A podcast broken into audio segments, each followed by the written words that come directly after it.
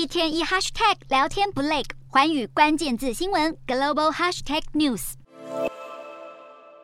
联合国在三十一号发布了拖延已久的新疆人权报告。报告指称，北京当局在新疆严重侵犯人权，可能已构成人道罪的违反。这也再度掀起国际社会关切。美国国务卿布林肯就在一号透过声明欢迎报告出炉，还誓言会继续和国际社会合作，帮新疆的受害者们追究责任，寻求正义。前美国国务卿庞佩奥正式认定中国在新疆对维吾尔族进行种族灭绝。有美国国会议员也在一号声明，联合国的报告结论与人权倡议者的多年记录吻合。在美国之外，欧盟执委会也强烈谴责北京当局侵犯人权。同一时间，联合国秘书长古特瑞斯也呼吁中国政府接受联合国人权报告提出的建议，立即废除所有歧视维吾尔族人的法律政策和行为。